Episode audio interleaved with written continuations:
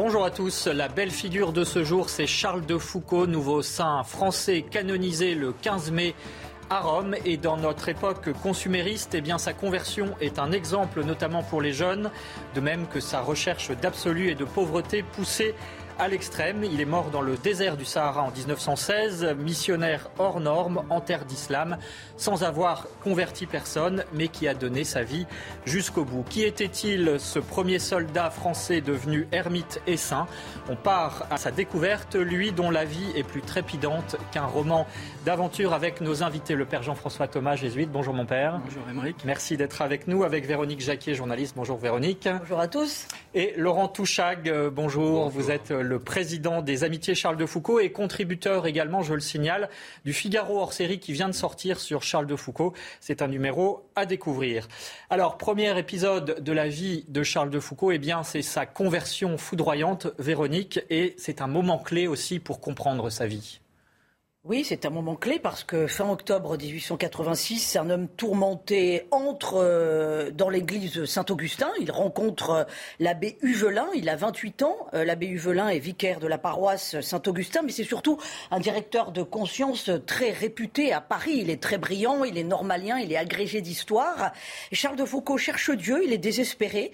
Il est loin de l'église depuis longtemps et il a cette phrase qui revient souvent Mon Dieu, si vous existez, faites le moins connaître. Alors, il veut s'entretenir avec l'abbé Huvelin, il veut parler, mais l'abbé Huvelin, qui est une forte personnalité, lui dit mettez-vous à genoux, confessez-vous, et vous croirez. Charles de Foucault obéit et sa vie bascule. Alors, Qu'a-t-il confié à Dieu ce jour-là? Il a confié son ancienne vie. Il a peut-être confié ses chagrins d'enfant, orphelin de père et de mère à l'âge de 5 ans. Il a été élevé par un grand-père très aimant, hein, le colonel de Morlaix. Mais enfin, il a connu quand même la mort très jeune. Il vient d'une famille aristocratique euh, de Strasbourg. Il est vicomte d'ailleurs. Et, pour le situer dans l'époque, il est né en 1858. Alors, est-ce qu'il a confié aussi sa vie de débauche quand il entre à Saint-Cyr, quand il est ensuite cavalier à Saumur? Il perd son grand-père à l'âge de 20 ans. Et là, ça accentue une descente aux enfers. Il hérite d'une fortune considérable qu'il dilapide en biens, en gloutonnerie, comme on dirait maintenant, et puis euh, qu'il dépense allègrement aussi avec des filles légères. Enfin, sans doute a-t-il évoqué euh, la foi des musulmans qu'il a ébranlé lorsqu'il a fait euh, un périple au Maroc qui a duré un an. Il a visité le Maroc incognito. pourquoi incognito? Parce que les chrétiens n'avaient pas le droit hein, d'être en terre d'islam. S'est-il senti exister dans le désert et remué par quelque chose? En tout tout cas, c'est sans doute tout cela qu'il a confié à l'abbé Huvelin. Alors, euh, Laurent Touchac, vous connaissez bien, évidemment, euh, en tant que président des Amitiés Charles de Foucault, la vie euh, d'avant la conversion, hein, de ce moment évidemment clé dans la vie de Charles de Foucault. Pourquoi avait-il perdu la foi de son enfance? Il était baptisé, il avait reçu une éducation chrétienne. Qu'est-ce qui s'est passé à ce moment-là? Oui, il avait une, très bonne base par ses parents, par sa mère en particulier, qui, était, très pieuse. Et du reste, sa mère a fait, cette confidence à, que Charles de Foucault a, entendu, euh, enfin, que, l'on lit dans la correspondance de Charles de Foucault avec Mère Saint-Michel, qui était la supérieure des Clarisses de Jérusalem, et il s'était confié à cette supérieure un jour en lui disant Ma maman, euh, lors d'une action de grâce après une communion, a très clairement entendu le Christ lui dire Si tu le guides bien, il deviendra un grand saint. Et, c'est ce qu'elle a fait pendant cinq ans, exactement. C'est ce qu'elle a fait pendant cinq ans.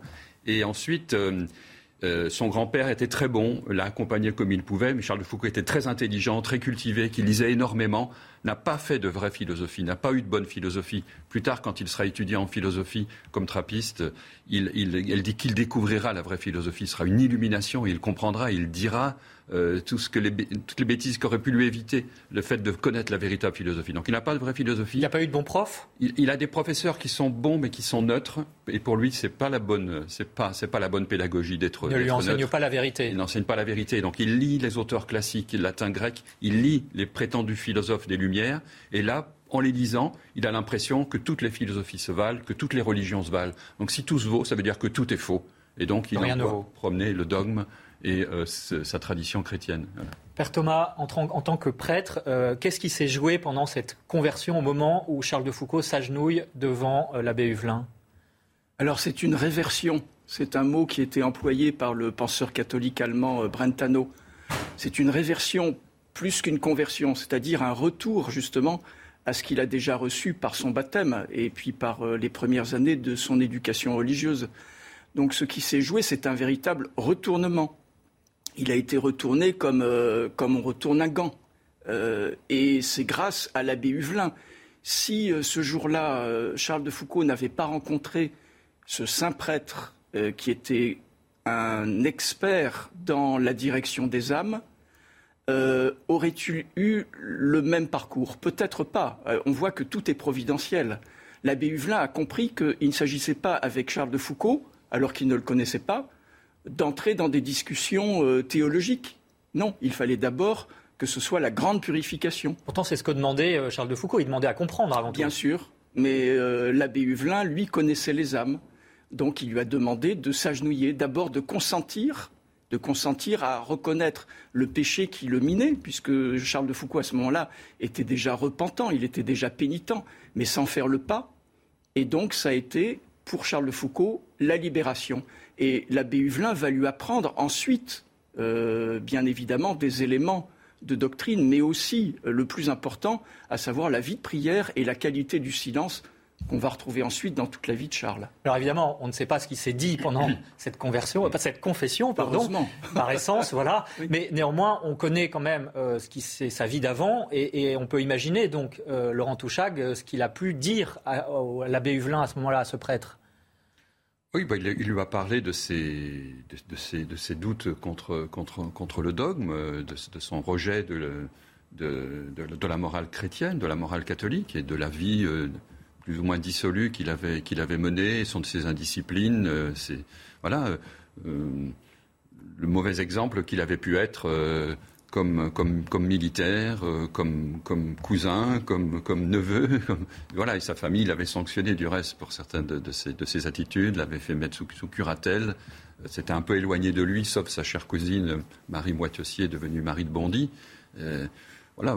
Alors, ce qui, ce, qui est, remarquable, et le père Yves de la Brière, qui avait été chargé dans le procès informatif de béatification d'étudier l'impact de ce double sacrement reçu par Charles de Foucault, en fait, le, à fin octobre 1886, qui était la, confession, l'absolution, immédiatement suivi par une deuxième première communion, puisqu'il était à jeun, qu'il a reçu à l'hôtel de la Sainte Vierge.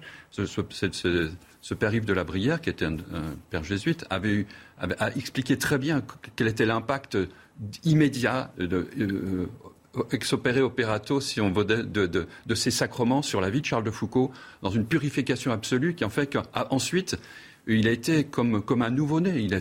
Il, il, avait conscience de sa vie antérieure et euh, il, en faisait un sujet de miséricorde et non pas un sujet d'apitoiement, d'évocation de, romantique euh, ou, ou, bizarroïde pour, pour euh, ce, complaisance voilà, de, complaisance exactement. Donc, qui était la, marque vraiment particulière que l'esprit, le bon esprit, avait agi directement dans son âme à ce moment-là. Et donc, dans ses écrits, ensuite, on ne trouve pas de, détails sur sa vie, sur sa vie de jeunesse.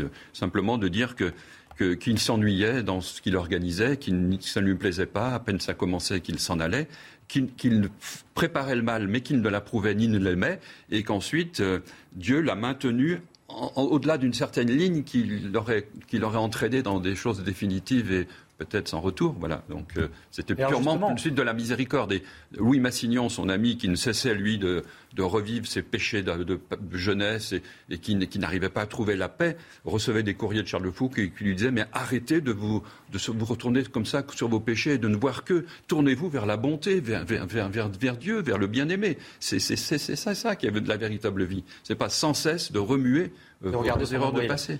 Père Thomas, est-ce qu'on peut dire que sa sainteté commence à partir de ce moment-là, justement dans la mesure où il ne s'est pas, pas revenu vers lui-même, retourné vers lui-même, vers son péché, mais au contraire tendu vers Dieu.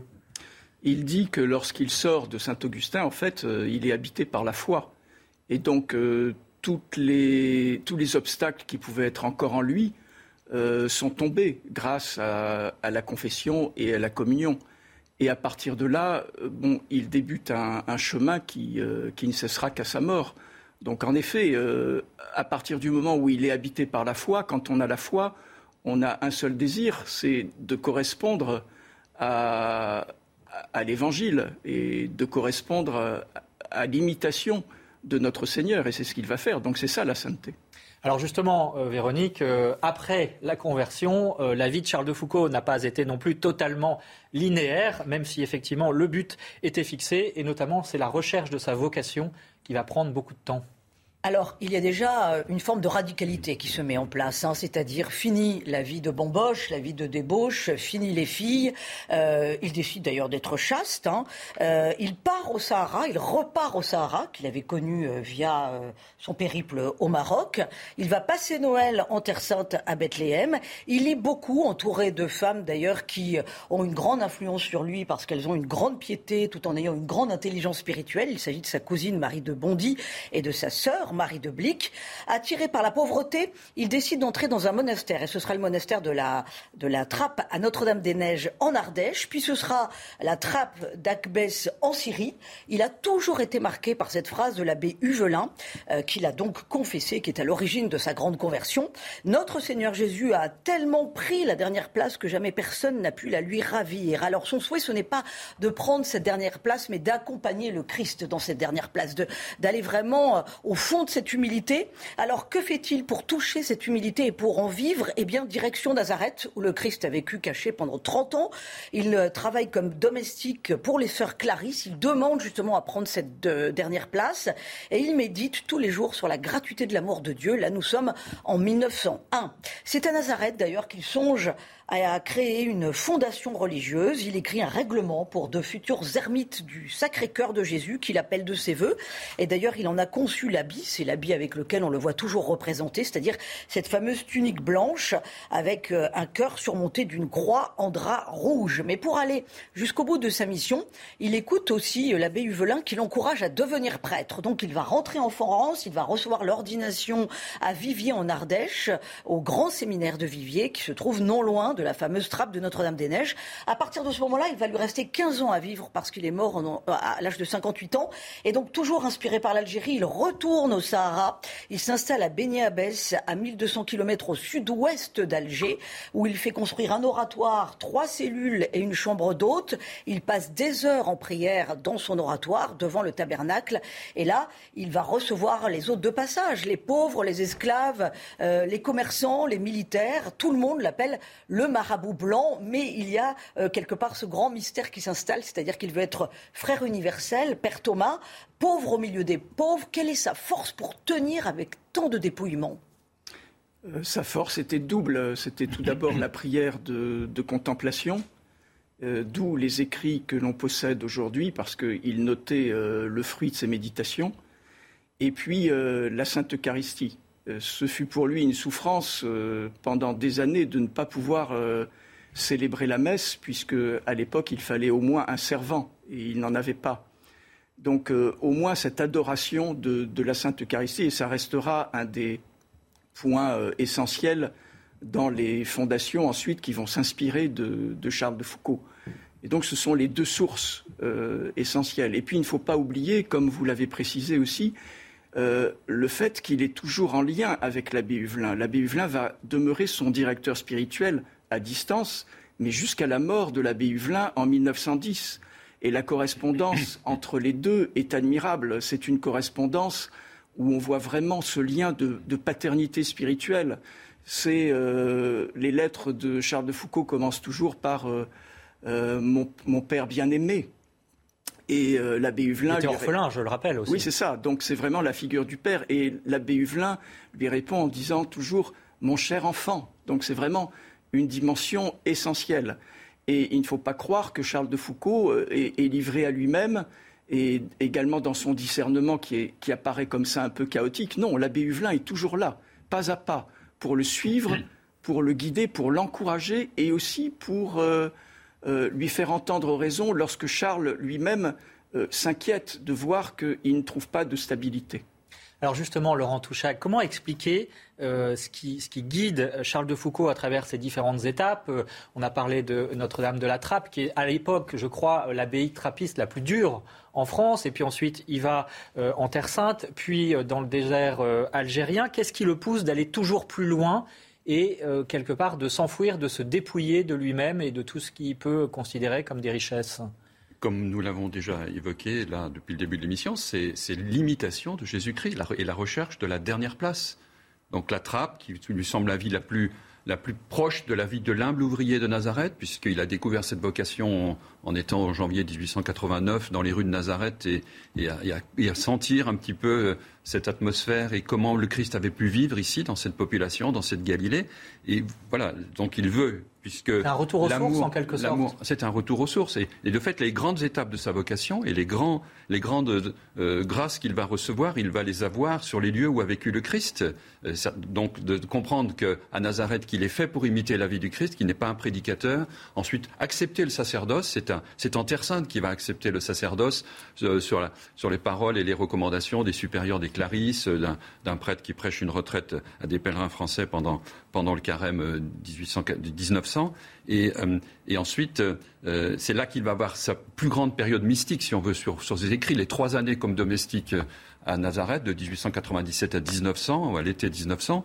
C'est là où on a le plus d'écrits de lui. On a les, plus beaux textes qui, sont, qui rejaillissent ensuite sur toute sa vie. Euh, le commentaire de la prière d'abandon, les premières paroles sur le martyr et les prémonitions de, sa mort et, la suite de, sa, de son, sa réflexion sur le martyr. Et puis, au début, pour lui, imiter Jésus de, Nazareth, ce n'est pas une spiritualité euh, éthérée en l'air comme ça. Ce n'est pas une simple volonté. C'est c'est un désir concret de vivre exactement comme le Christ. Et, au, début, il pense que, et l'abbé Huvelin aussi, que c'est à Nazareth même que ça peut se faire. Plus tard, il comprendra que vivre l'imitation de Jésus-Christ, c'est pour un prêtre qu'il va devenir en 1901, c'est c'est partout où, comme prêtre, il peut porter le Christ dans le même esprit où la Vierge, à la visitation, a porté le Christ à sa cousine et à, Jean-Baptiste. Alors il faut rappeler évidemment pour nos téléspectateurs que Nazareth, hein, c'est le lieu de la vie cachée euh, pendant 30 ans du Christ avec euh, euh, la Sainte Vierge évidemment et Saint Joseph.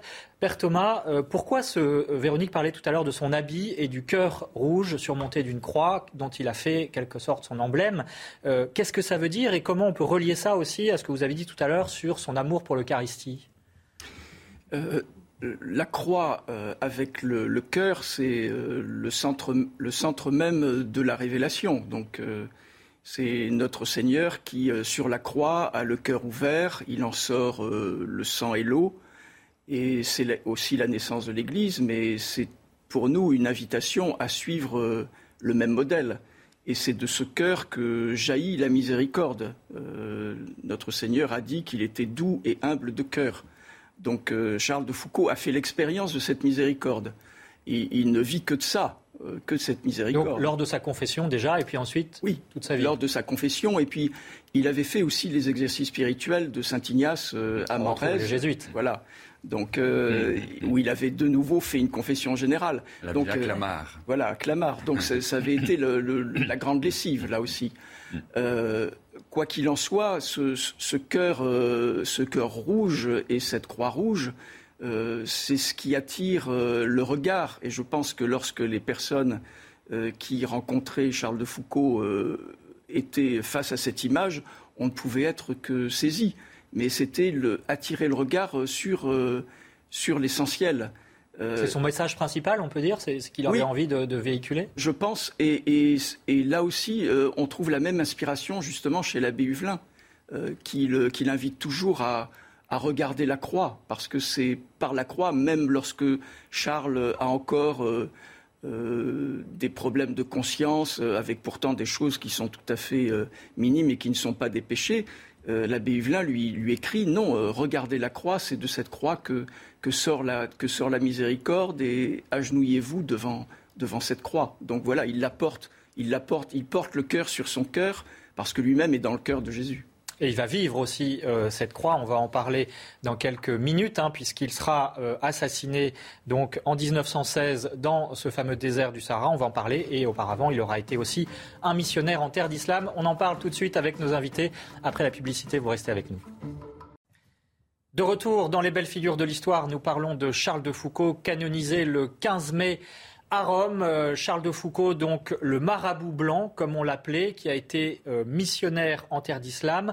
On en parle avec le père Jean-François Thomas, avec Véronique Jacquier et avec Laurent Touchag, le président des Amitiés Charles de Foucault, qui est aussi contributeur du Figaro hors série, consacré justement à Charles de Foucault et qui vient de paraître.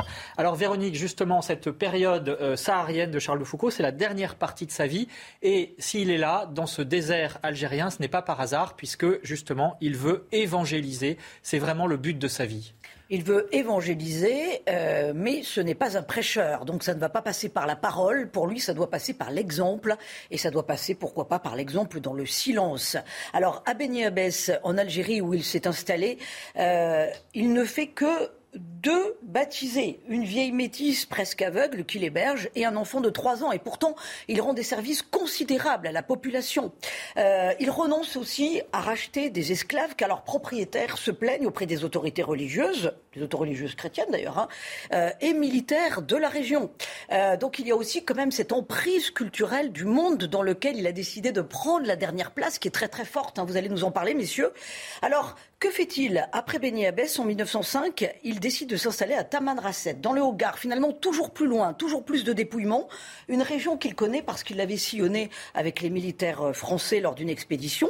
Alors là, ça va être un moment important de sa vie parce qu'il va tisser une belle amitié avec les Touaregs, qui seront d'ailleurs à son chevet quand il tombera malade et qu'il faudra le soigner. Mais il se plaindra au départ de ne pas faire de conversion, là encore. Hein. Ce sera pour lui une grande souffrance. Et puis il va comprendre que finalement, il est sans doute le maillon d'une grande chaîne, qu'il est un défricheur, que dans l'histoire de l'Église et dans le temps long, euh, eh bien, il faut semer, mais qu'il ne verra peut-être pas effectivement euh, ce qui va euh, germer, ce qui va pousser par la suite.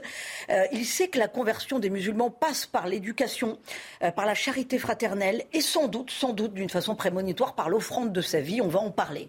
Alors, en tout cas, à Taman Rasset, l'armée française lui demande de faire construire un fortin pour protéger les habitants des bandes armées qui font des razzias. Il doit aussi, lui, se mettre à l'abri. Alors, il s'installe dans ce fortin que vous voyez à l'écran. Il travaille, il dort il prie, euh, il prie énormément, là encore toujours devant euh, l'Eucharistie, hein, devant le Saint-Sacrement. Et puis, euh, il finit son dictionnaire Touareg français, 2000 pages manuscrites qui seront publiées par la suite en 1951 et qui sont toujours une mine d'or hein, pour comprendre ce monde-là. C'est une véritable encyclopédie sur le pays et sur le monde Touareg. En tout cas, il s'installe dans cet ermitage fortifié le 23 juin, 23 juin 1916. Ça veut dire, Laurent Touchag, qu'il y a en arrière-fond la Première Guerre mondiale. Euh, expliquez-nous quand même le contexte de l'époque, justement. Charles de Foucault est arrivé à Tamanrasset le 11 août 1905. Euh, à, l'occasion d'une tournée d'apprivoisement que faisait son grand ami, l'ami incomparable euh, Henri de la Périne. Il, a rencontré le, avait rencontré le 23 juin 1905 l'aménocal Moussa Agamastan, le chef de toutes les nations de Touareg, les, grandes, les six grandes tribus des hommes en bleu du Sahara, qui lui a donné un morceau de terrain et donc il a vécu à proximité des dix familles qui vivaient à Tamanrasset à ce moment-là. Il y a 150 000 habitants aujourd'hui. Et euh, petit à petit, il a tissé de fait ces, liens d'amitié de plus en plus approfondis. Et pour pouvoir leur, euh, leur transmettre le mieux possible euh, le, message qu'il voulait leur faire passer, qui était la vie de Jésus-Christ, les vertus de Jésus-Christ, euh, il a décidé d'étudier leur langue et de la maîtriser le mieux possible de façon à ne pas trahir le message qu'il voulait transmettre. Et donc un travail gigantesque, la sainteté de l'intelligence de Charles de Foucault, il était dépouillé, mais c'était un savant quand même. 8 h 10 h 12 h savant parce, parce que missionnaire.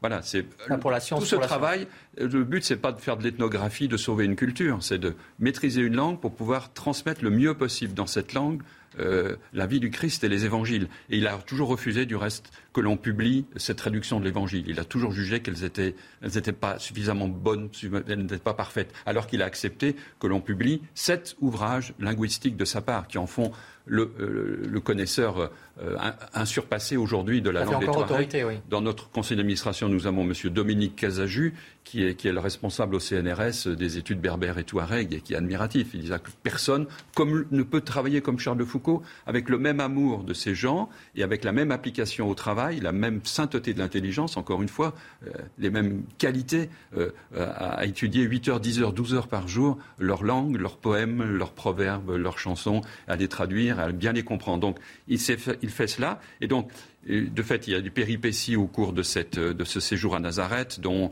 les longs mois où il ne peut pas célébrer la messe à la fin de 1907, où il, est, il va mourir du scorbut, où il est sauvé de fait par, euh, physiquement par les, par les Touaregs, où ensuite lui arrive la permission donnée spécialement et secrètement par Saint-Pédis de pouvoir célébrer en l'absence de, de, de, témoins ou d'assistants. Et puis, euh, et puis cette montée vers, euh, vers, euh, vers le martyr, parce que euh, il, considère que la principale cause du fait qu'il n'est pas converti, c'est qu'il n'est pas assez sain.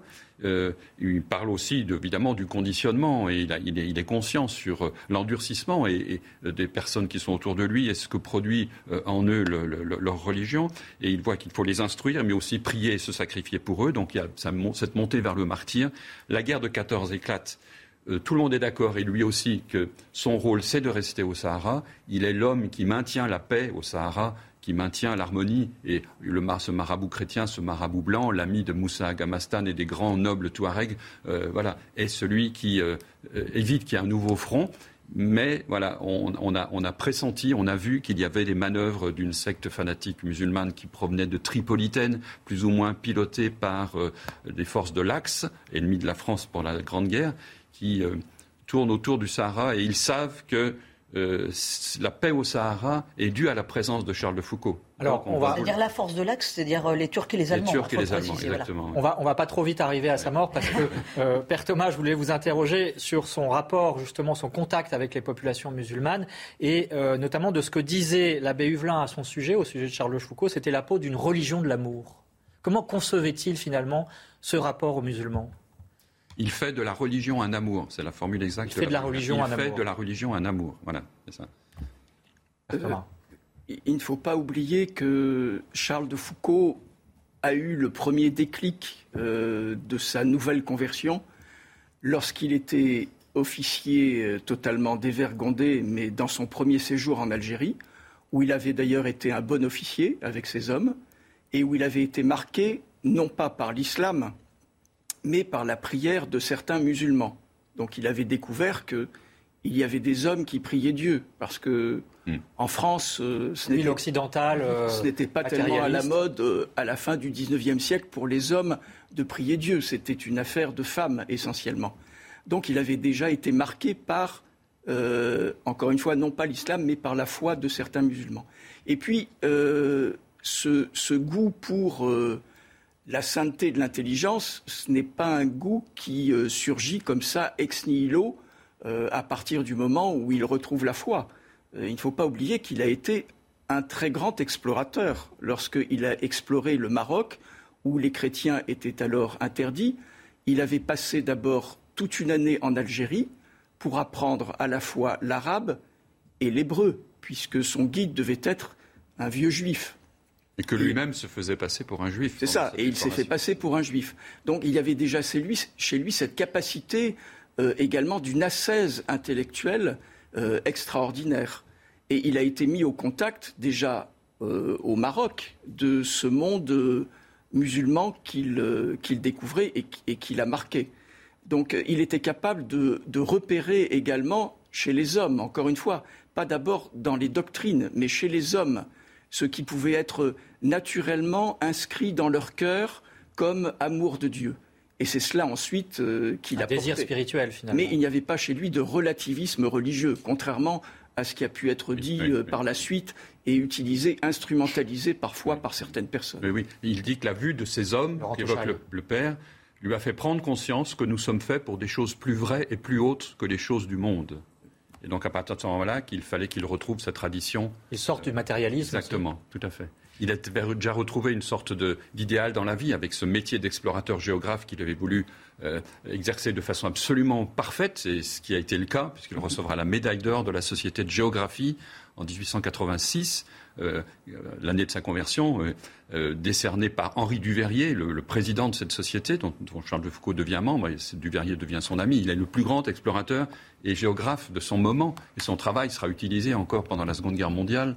Et, c'est de fait ce Maroc qui lui a donné son ascétisme aussi, parce qu'on voit la transformation de son corps, de son visage. Euh, il était un peu bouffi dans sa ah bah, complètement. Quand il est rentré dans les écoles militaires, il est resté quelque temps en Pékin, comme on disait, en civil, parce qu'on n'avait pas d'uniforme qui était à son gabarit. Il ne rentrait dans aucun uniforme. Donc pendant... Et ensuite, on le voit, jeune officier à, à Pont-à-Mousson, il est encore très replet, etc., en Algérie. Et son année de préparation que le père a évoquée à Alger, à Alger sous la direction d'Oscar McCarthy, le, le directeur de la bibliothèque, lui, lui, a, lui a, l'a affiné énormément. On a, on a l'évolution de ces photos. On pourrait faire toute une émission sur l'évolution du visage de Charles de Foucault pour montrer le, travail par présence ou par absence de la grâce dans une âme comme ça, ou, du travail de, la finalisation d'une vie.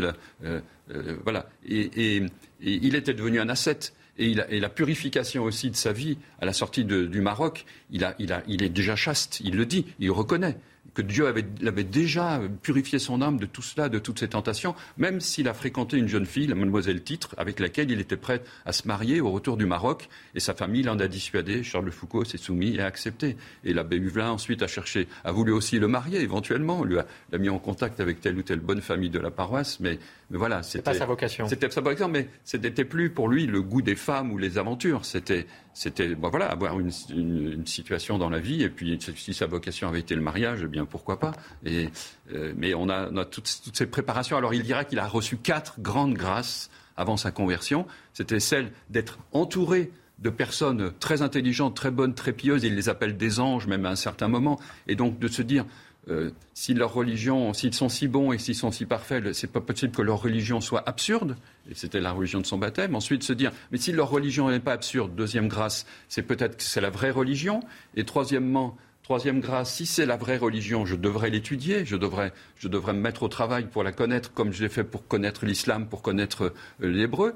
Et quatrième grâce, il faut que je trouve un bon professeur, comme j'ai eu des bons professeurs pour m'enseigner toutes les disciplines dont j'avais besoin euh, pour, pour ma reconnaissance au Maroc. Et, c'est le choix de l'abbé Huvelin qui est vraiment providentiel. Euh. Alors Véronique, venons-en aux circonstances tragiques de la mort de Charles de Foucault en 1916. Expliquez-nous. 1er décembre 1916, il est en prière dans le Fortin. Euh, c'est la nuit, on frappe à la porte. Il ouvre car la voix lui est familière et c'est celle d'Al-Madani, un pauvre de la région à qui il fait l'aumône. Euh, trop tard, il ouvre la porte mais on le saisit par le poignet et on le fait prisonnier et il est aux mains de pillards sénoucistes, une confrérie musulmane radicale qui est hostile à la présence française dans le Sahara et qui n'aiment pas non plus d'ailleurs l'influence du père de Foucault sur les Touaregs. Mais ils ne veulent pas le tuer a priori, ils veulent en faire une monnaie d'échange, le prendre en otage. En tout cas, toujours est-il que le père de Foucault tombe à genoux en prière et là, que se passe-t-il? L'un des hommes, l'un des agresseurs s'affole et lui tire une balle dans la tempe, l'ermite tombe, le fortin est pillé par les assaillants et on retrouvera l'ostensoir contenant l'hostie consacrée euh, dans le sable tout près du lieu où est tombé euh, Charles de Foucault. Alors le meurtrier est arrêté en juin 1922. Il est abattu euh, après euh, s'être échappé. Quant au traître, le fameux El Madani, grâce à qui le père de Foucault malheureusement ouvre la porte, il a été jugé en 1944 et relâché pour prescription. Charles de Foucault a d'abord été enterré à côté du Fortin par les habitants de Tamran Rasset. Et puis plus tard, il, a été exhumé. Il repose dorénavant à El Goléa, à 1200 km hein, de, ta, euh, près de l'église, euh, euh, d'une église qui s'appelle Saint-Joseph, qui est surtout en fait le chef-lieu des Pères Blancs, les Pères Blancs qui ont été finalement à, l'origine du travail hein, sur sa béatification, parce que dès la mort de Charles de Foucault, on a estimé que l'on avait affaire à un saint. Alors, Père Thomas, pas de nom sur sa tombe que l'on voit à l'écran derrière vous. finalement, Charles de Foucault est mort comme un soldat anonyme du Christ, comme il a vécu toute sa vie, et pourtant, 100 ans après sa mort, euh, à l'aune de sa canonisation, son rayonnement est immense. Oui, alors c'est là où il est vraiment le frère universel, parce que dans la tradition euh, musulmane, normalement, on ne met pas de nom, on n'écrit rien sur une tombe. Alors ensuite, euh, bon, il y a des exceptions et de plus en plus, mais Mahomet demandait à ce que rien ne soit écrit sur les tombes. Donc il a été enterré vraiment comme un marabout, oui, comme, comme un saint reconnu aussi par, en tout cas par les Touaregs, qui sont un peuple très particulier euh, euh, dans, cette région, donc euh, vraiment un peuple noble. et donc cet, anonymat correspond tout à fait à ce qu'il a toujours désiré. ce qu'il voulait faire, c'était, pour reprendre une expression alors qui est de l'abbé Huvelin, mais qui s'accorde tout à fait avec lui, c'était écrire dans les âmes et ne laisser aucune autre trace. Euh, il a écrit dans les âmes, euh, d'une certaine façon, même s'il n'a pas de son vivant euh, fait de conversion, mais on voit bien que le fruit spirituel, dès sa mort, est considérable, pas seulement par les personnes qui vont vouloir vivre totalement de sa spiritualité, de sa, manière d'être, mais aussi par les conversions dont il est à l'origine par ses écrits et puis par l'exemple qu'il a laissé. Alors justement, il y a quelque chose de très étonnant dans la canonisation, le procédé, le processus de canonisation qui a abouti donc à ce que euh, Charles de Foucault devienne saint, c'est que le miraculé qui a permis euh, cette canonisation n'a pas la foi. Regardez, écoutez son, plutôt son témoignage et regardez aussi parce que euh, le son n'est pas très audible. Nous avons mis des sous-titres. Il s'appelle Charles également. Ce jour-là, on était sur la restauration de la malheureusement montré sur la voûte s'est du coup effondré sous le poids, ce qui a entraîné la chute du coup de 15 mètres. Quand je suis arrivé au sol, euh, du coup, euh, je me suis tout de suite relevé, j'ai pas perdu connaissance. Je me suis relevé, je me suis rendu compte euh, quelques secondes après que j'étais emballé par un morceau de banc. L'un de ceux que vous êtes m'a emmené sur le chez moi, toute cette partie-là, j'étais plus conscient. Je leur avais demandé de me mettre un calmant. Ça s'est fait très rapidement. Donc toute cette partie-là, j'ai pas du tout souvenir.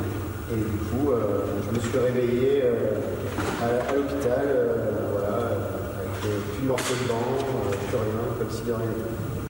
Voilà le témoignage de Charles, le miraculé de Charles de Foucault, qui n'a pas la foi, c'est quand même étonnant. Mmh. Père Thomas, qu'en pensez-vous? Oui, c'est très étonnant. alors rien n'est perdu. Dieu travaille euh, très patiemment et on voit bien justement qu'avec Charles Foucault, il a travaillé très patiemment, c'était pas à pas. Donc euh, pour se miraculer, ce sera peut-être, et j'espère, euh, de façon identique. en ce qui concerne la reconnaissance des miracles, c'est simplement l'Église dans son, dans magistère qui, en est maître, qui en est maîtresse. Donc euh, moi, je ne peux pas me prononcer sur, euh, sur le miracle qui a été choisi. Mais il y en a bien d'autres, des miracles, c'est certain. En tout cas, ce qui est sûr, Laurent Touchac, c'est que euh, ce jeune Charles est, sorti indemne d'une chute de 15 ah. mètres avec un bout de bois dans le 15 mètres 50 de chute qui a duré environ deux secondes. Ce, morceau de bois, le montant... du côté du, du banc, 4 cm 6 par 4 cm 6 de section, euh, qui lui traversait l'abdomen du côté gauche un centimètre au-dessous du cœur. Et euh, à l'hôpital, par précaution, parce que dans ces cas-là, on craint de, différentes conséquences, on lui a retiré la rate, on aurait pu ne pas le faire. Aucun de ses organes n'a été atteint, il n'y a pas eu une goutte de sang. Aujourd'hui, il a une cicatrice devant, une cicatrice derrière. Il n'a aucune séquelle physique, aucune séquelle psychologique. Il s'est remis au travail assez vite dans la même entreprise. Euh, alors, de fait, il, avoue toujours qu'il n'a pas rencontré Dieu, qu'il n'a pas eu cette chance. Euh, mais il aime bien discuter avec des prêtres. Il reconnaît qu'il est miraculé et que si ça a fait du bien pour la cause de Charles Foucault, eh bien, il est tout à fait heureux de témoigner. Mais sa mère, qui n'était pas croyante lors de, du, de l'accident et s'est converti depuis. Ses parents seront à Rome avec lui pour, le, pour la canonisation. Il faut préciser que ça s'est passé dans une église qui ah ben ça Charles passé, Foucault. En 2016. Ça s'est passé le jour même du centenaire de la mort de Charles de Foucault dans la paroisse Charles de Foucault à Saumur, dans la chapelle du collège Saint-Louis, qui est la plus proche de l'école militaire dont, dont Foucault fut, fut, fut, élève, et que de, pendant toute l'année, toute cette paroisse priait tous les jours une prière spéciale pour demander un miracle pour la conversion de Charles, pour la canonisation de Charles de Foucault. Donc il faut prier, c'est ça là, Donc euh, voilà, il faut, donc il faut prier. Donc il y a, il y a un concours, il y a un événement physique qui est une grâce de, de, de, de préservation de, quelque chose de très grave. Pour les médecins, 98,5% des personnes qui meurent de 15 mètres 50 de haut meurent sur le coup et explosées, et, la petite quantité qui survit est dans un état lamentable pour le reste de sa vie. Il était impossible qu'un garçon, il avait 20 ans, il va en avoir 26,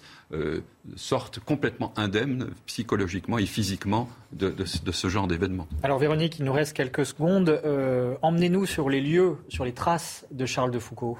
Alors l'Algérie, bien entendu, Beni Abbès, où se trouvent toujours des petits frères de Jésus qui vous accueillent bien volontiers. C'est le lieu où a été construit donc la frégate, ce qu'on appelait le premier lieu de vie euh, de, Charles de Foucault en Algérie. Ensuite, direction Tamanrasset. La frégate, c'est euh, à Tamanrasset. La frégate, c'est à Tamanrasset. Ah pardon, oui, je confonds. Pardon, c'est la fraternité du Sacré-Cœur. Tout à fait, tout à fait. C'est la fraternité du Sacré-Cœur. Tout à fait.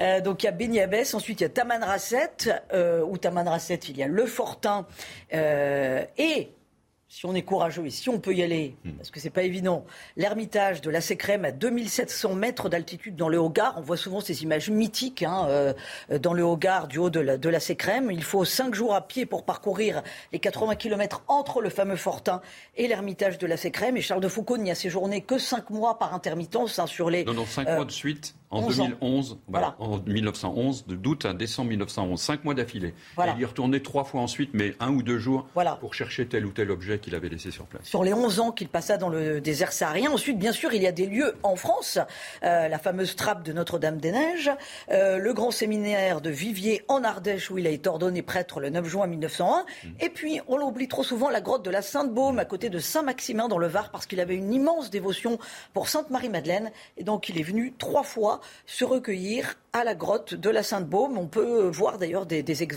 qui témoignent de sa reconnaissance pour la Sainte. Oui, il avait choisi Sainte-Marie-Madeleine comme mère spirituelle. Vous pourrez lire un article que j'ai écrit pour France Catholique. Euh, eh, j'allais y venir justement, des pistes pour approfondir. Exactement, voilà, c'est ça. Et il l'a choisi euh, tout de suite parce que sa cousine Marie de Bondy avait une fille qui s'appelait Madeleine et il a étudié cette Madeleine et il a vu quelle était cette personne dans, l'Évangile. Et il ne l'a pas choisi comme mère spirituelle parce qu'elle est une pécheresse repentie, mais parce que le Christ a dit d'elle qu'il l'avait beaucoup aimée. Et donc il l'a choisi comme modèle pour aimer le Christ. Véronique, très rapidement, quelques, quelques ouvrages pour approfondir cette vie et cet itinéraire. Alors, le dernier numéro de France catholique qui est entièrement consacré à Charles de Foucault. Il y a le hors-série du Figaro Magazine, Charles de Foucault, Une voix dans le désert. Et il y a un très très beau livre, La prière d'abandon, un chemin de confiance avec Charles de Foucault, écrit par Monseigneur Boulanger. C'est aux éditions Artege. Il y a bien entendu l'œuvre de Charles de Foucault à travers ses pensées et maximes aux éditions La Colombe. Ça, c'est un vieux livre qui date de 1955. Il y a les écrits spirituels de Charles de Foucault avec une préface de René Bazin aux éditions Pétrus, ça c'est en 2018. Et puis il y a deux bandes dessinées dans la collection Belles histoires, belle vie pour les enfants. Charles de Foucault par l'abbé Jean Vignon chez MAM et Charles de Foucault, la BD aux éditions Triomphe, qui vient de sortir et dont on a vu des extraits pendant l'émission. Un mot de conclusion. Euh, il y a aussi l'intégralité de l'œuvre spirituelle de Charles de Foucault que nous avons édité aux éditions Nouvelle Cité. Il y a plus de 20 volumes de méditations, de commentaires d'évangiles, de notes diverses, etc. Voilà. Un mot de conclusion, s'il vous plaît. Juste un mot. Euh, en quoi est-il imitable? Parce que finalement, il a eu une vie hors norme. mais en quoi est-ce qu'il nous parle en tant que désormais saint de l'Église, Père Thomas? Il est imitable parce que c'est un, homme, ordinaire qui a vécu de façon extraordinaire euh, la vocation propre euh, qui, était, qui lui a été demandée. Mais euh, sinon, on voit bien que tout est possible à Dieu à travers un périple comme celui de, Charles. Et puis, juste quelques mots pour conclure, vous dire qu'on fête Charles de Foucault désormais, enfin on le fêtait déjà d'ailleurs le 1er décembre, et un dicton tiré d'une de, de ses citations, plus on aime Dieu, plus on aime les hommes, c'est de Charles de Foucault. Merci infiniment à tous d'avoir éclairé cette belle figure de l'histoire, et à bientôt pour une autre belle figure de l'histoire.